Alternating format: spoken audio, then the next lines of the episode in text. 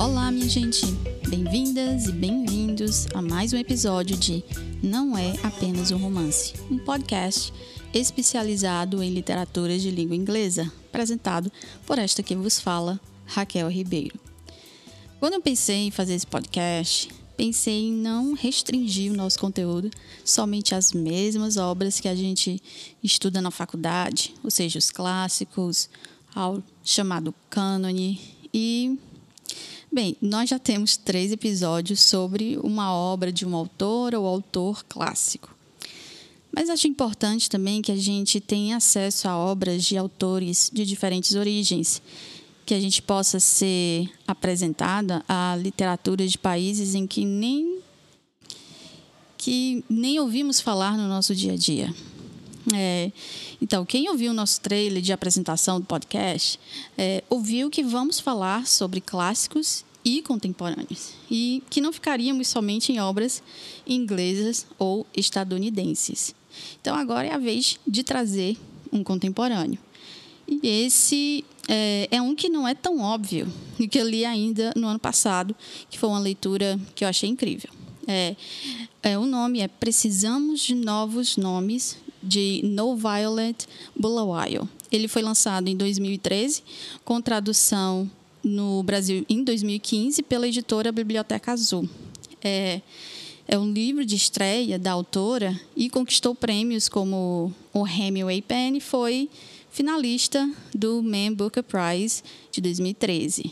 É, a No Violet Bulawayo cresceu no Zimbábue, que é um país do continente africano, é um país que tem fronteiras ali com a África do Sul e Moçambique. A, a história de Precisamos de Novos Nomes é, se passa, em parte, no Zimbábue e em parte nos Estados Unidos. É narrado por Darlene, uma menina que só quer saber de brincar com seus amigos e que acaba nos contando de forma inocente situações que causariam espanto e revolta em muitos adultos.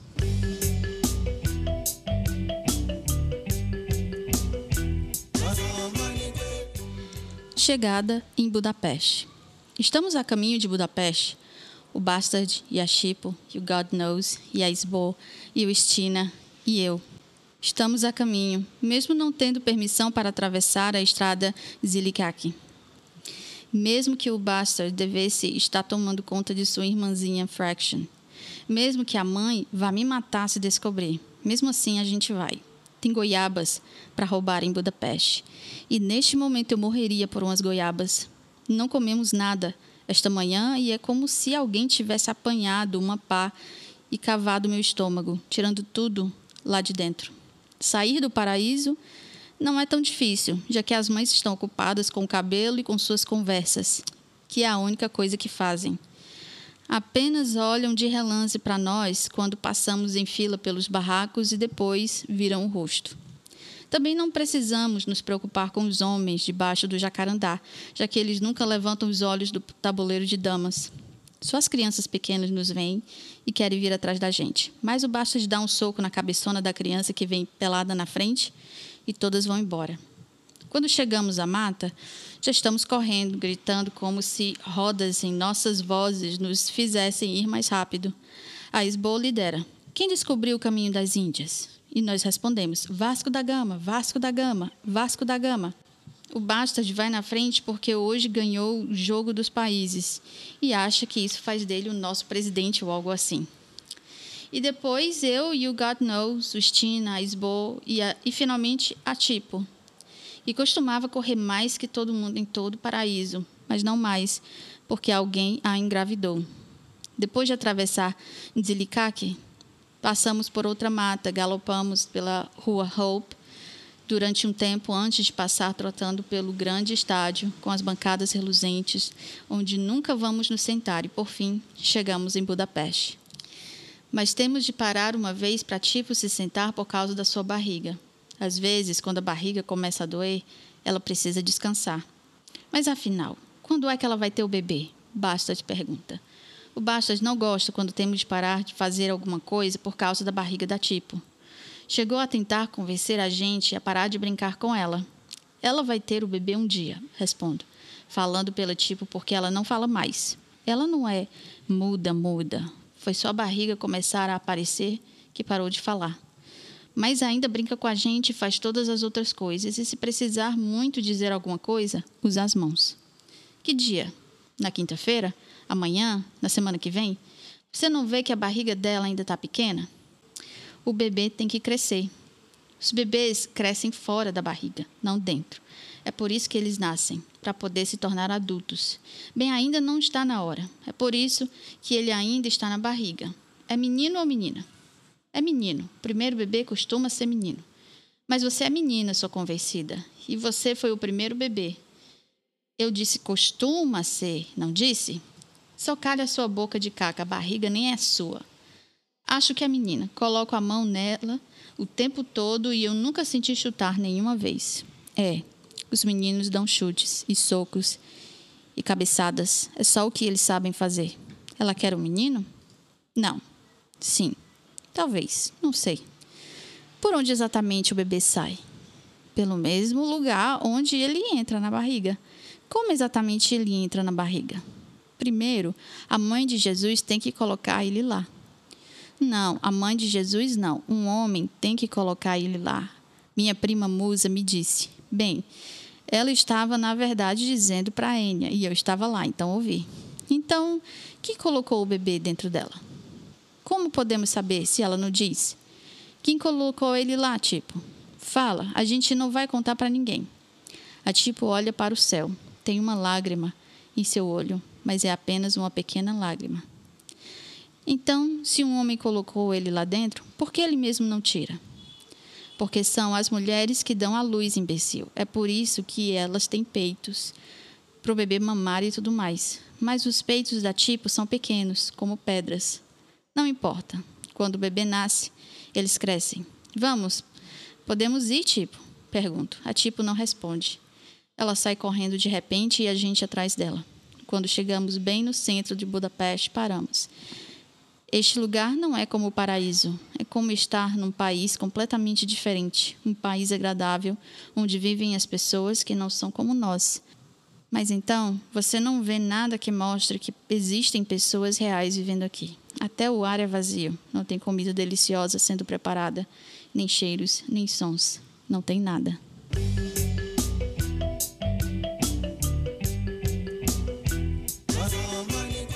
Ah, gente, essa introdução ela me transmite uma inocência e ao mesmo tempo um choque da realidade que essas crianças vivem. É, a narração, como a gente viu, é feita pelo ponto de vista da menina Darlene, que ela tem apenas 10 anos na primeira parte do livro e é um dos pontos altos do romance, na minha opinião. A, a gente ouviu aí no trecho lido que ela sai muitas vezes escondida com os amigos, que tem entre 11 e 9 anos, para o bairro vizinho, Budapeste. É um bairro rico, onde tem casas bonitas, onde moram pessoas brancas. Uh, eles saem de seu bairro pobre, ironicamente chamado Paraíso, né, para roubar goiabas em Budapeste.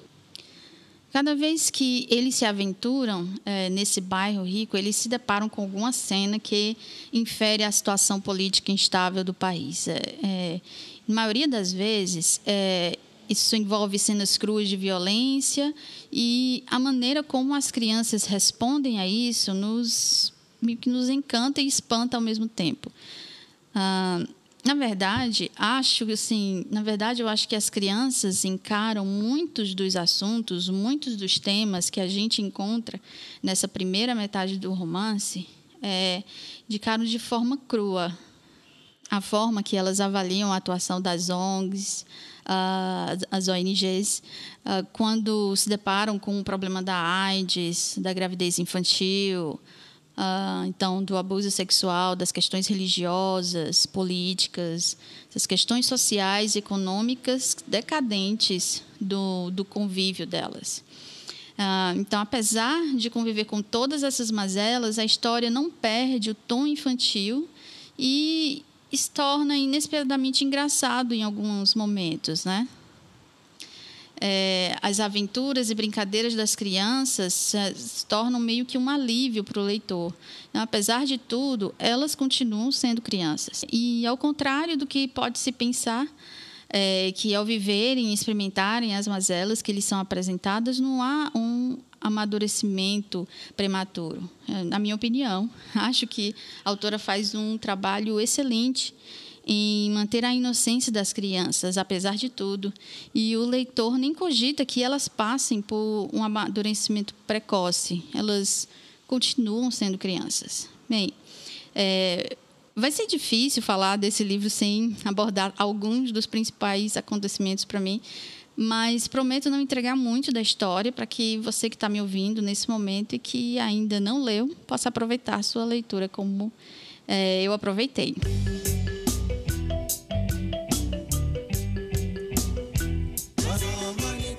Se estivesse em casa, eu sei que não ficaria sem sair porque uma coisa chamada neve estava me impedindo de ir lá fora, viver a vida. Talvez eu e a Isbo e o Bastard e a Tipo e o God Knows e o Stina estaríamos em Budapeste roubando goiabas. Ou estaríamos brincando de encontrar Bin Laden, ou do jogo dos países, ou de queimada.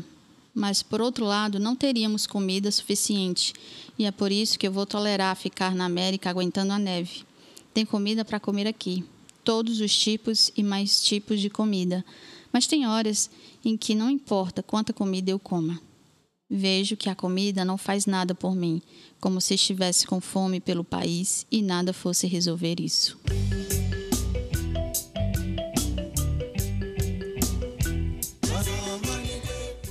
É, esse, esse último trecho é um trecho já da segunda metade do, do romance, que já trata da é, que já trata da Darlene morando nos Estados Unidos. O sonho da Darlene era morar nos Estados Unidos com a tia Fostalina. E esse fato meio que nos remete à questão do sonho americano, de viver, uma, é, de viver numa terra que é um sonho de prosperidade em oposição à pobreza que ela convive. Darling, é, na infância, no paraíso, ela apresenta sua ideia da América. É, mas quando ela se muda com a tia Fostalina, ela encontra uma América diferente dos filmes e da TV. E assim, ela não acha que pertence àquele lugar. Há um sentimento de inadequação, pois ela estranha o clima, os hábitos dos estadunidenses, é, como a sua tia e o seu primo têm costumes diferentes dos que ela tinha no paraíso. É, então, o choque cultural, uma das principais questões é, na, é, com o tema da imigração nesse romance. É, o sentimento de inadequação por ela não se identificar com os hábitos da tia e do primo. A Darlene passa aos poucos por um processo de apagamento. Ela, isso reflete muito bem na maneira como a autora retrata é, o uso da linguagem nesse romance. É, ela tem um uso particular da língua inglesa que tanto é orientada pela sua língua materna quanto pelo inglês que ela aprendeu na escola. É, na tradução, infelizmente, é difícil a gente perceber esses detalhes, mas é um trabalho com o idioma que a autora desenvolve para os, os seus protagonistas, que são, no caso da primeira parte do, do romance, são as crianças que vivem no paraíso é, elas fazem uma mistura de vocabulário africano e inglês, neologismos, inclusive nos nomes deles. Né? A gente viu o God knows, o bastard. Tem esses neologismos que eles são conhecidos por esses nomes. Né? Então, além disso, tá, elas utilizam às vezes encantamentos, maldições. Então, há uma mistura muito interessante da, da convivência dela, do Zimbábue, da autora, com o, o vocabulário inglês. É, mas quando a Darlene vai para os Estados Unidos, é, ela sofre bullying por causa da sua linguagem e do jeito é, de falar, do seu sotaque. Então, em determinados momentos, a autora nos coloca é, é, situações que não são tão exclusivas à protagonista, mas que se adequam, na, na minha opinião, com a vivência de imigrantes ao redor do mundo.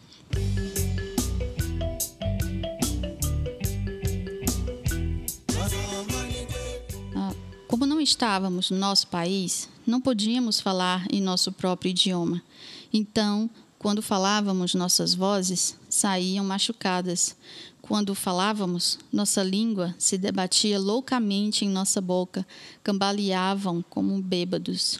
como não estávamos usando nosso idioma, dizíamos coisas que não queríamos dizer. O que realmente queríamos dizer ficava dobrado dentro de nós, preso. Na América, nem sempre encontrávamos as palavras, só quando estávamos sozinhos. Falávamos com nossas vozes reais. Quando estávamos sozinhos, convocávamos os cavalos das nossas línguas e subíamos em suas costas e galopávamos, deixando os arranha-céus para trás. Sempre relutávamos em descer de novo.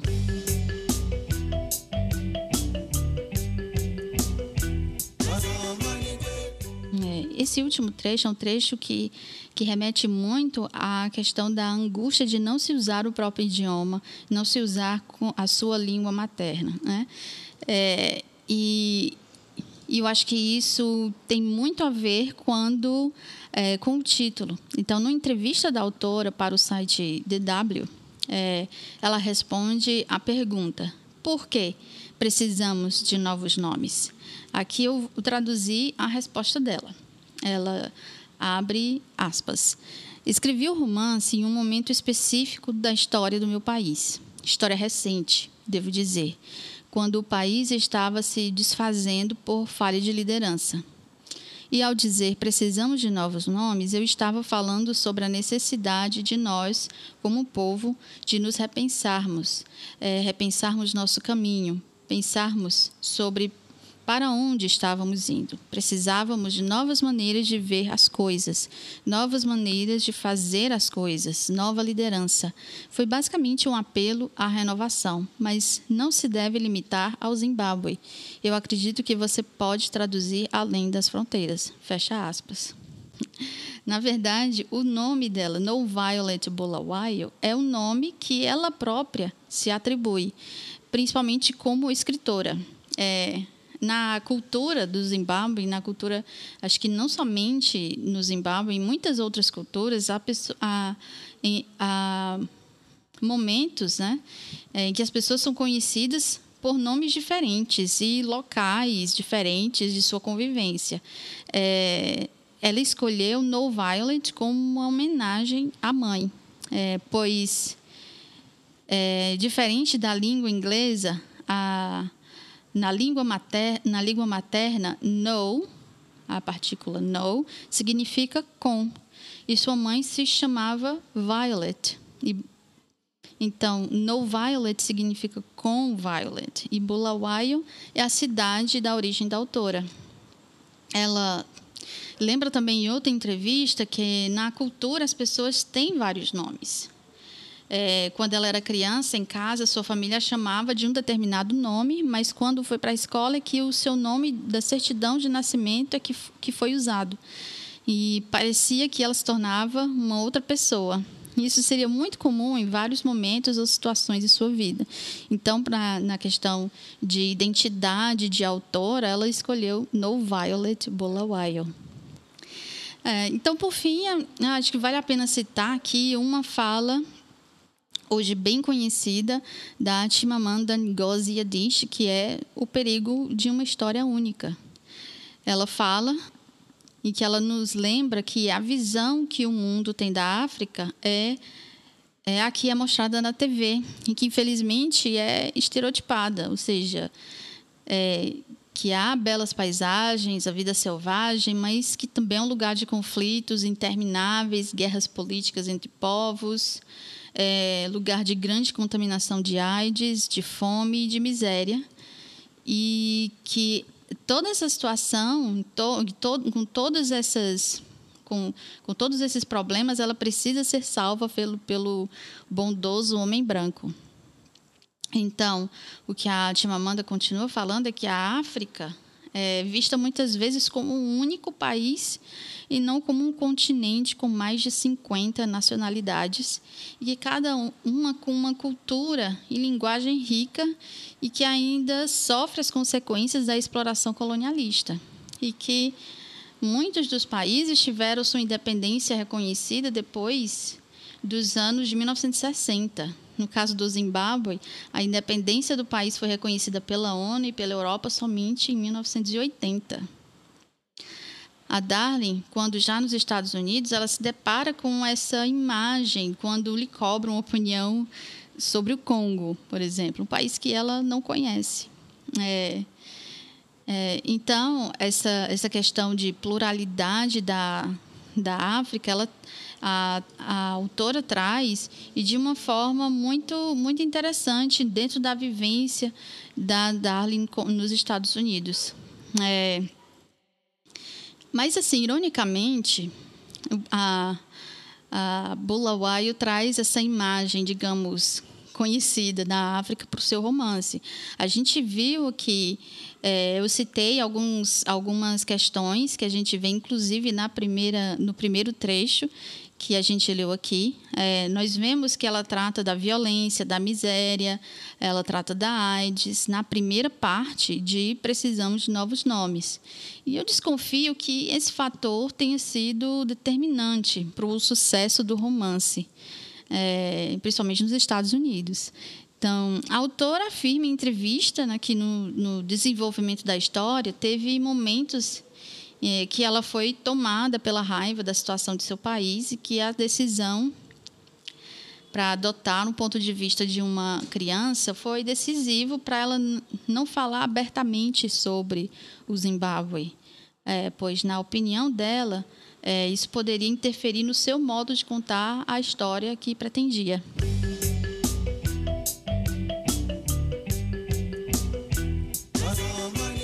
Não, é isso, minha gente.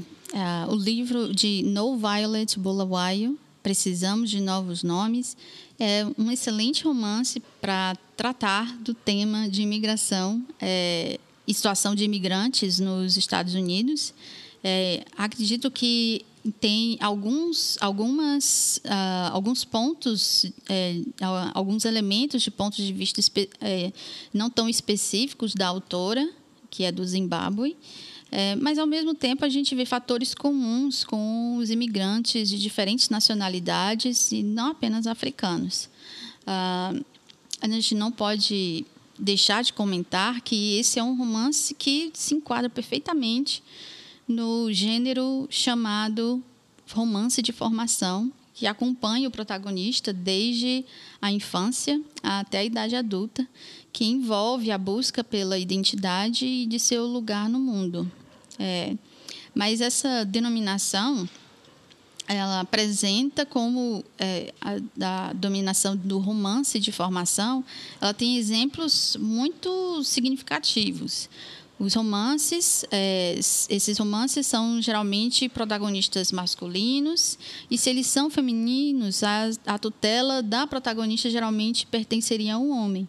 Então, o caso de Precisamos de Novos Nomes é, trataria de uma apropriação contemporânea do romance de formação.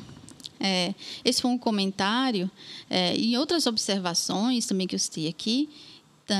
É, que eu apresentei neste episódio, elas se encontram no artigo que se chama A Reconfiguração da Identidade Cultural em Precisamos de, no de Novos Nomes, de No Violet Bulawayo, da autoria de Shirley de Souza Gomes Carreira.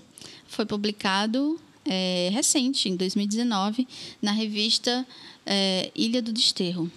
É, então, Uh, esse artigo e duas entrevistas aqui que eu citei rapidamente ajudou a organizar as ideias para esse episódio. Então, é, uma das entrevistas se encontra no YouTube e outra no site alemão DW, que também ah, ambos estão em inglês. Ah, só que todas essas informações e os links é, vou colocar na descrição do episódio. Inclusive, um link para, se você não assistiu o, essa fala da da Chimamanda Ngozi Adichie, do O Perigo de uma História Única, vale a pena também.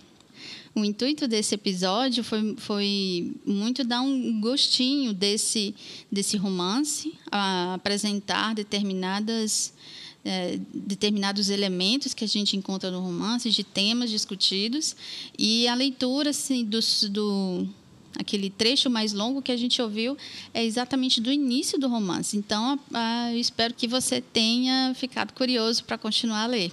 Então, eu gostaria de agradecer mais uma vez a você que ouviu até aqui.